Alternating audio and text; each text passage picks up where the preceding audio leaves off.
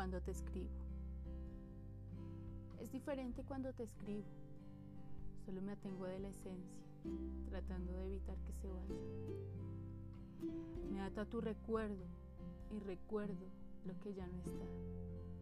Te espero, como siempre, pero no vienes ni vendrás. Eres el rincón oscuro que nunca se barre, que se ensucia, pero la escoba no alcanza.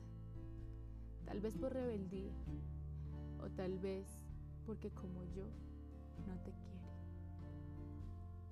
Quisiera salir corriendo, abrir tu puerta de una patada y lanzarme al vacío que eres. Besarte descaradamente y aplastar cualquier remordimiento con la caída de nuestros cuerpos.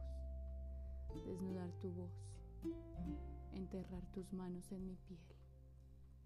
Sin embargo, es diferente cuando te escribo, porque las letras se guardan y resguardan mi querer.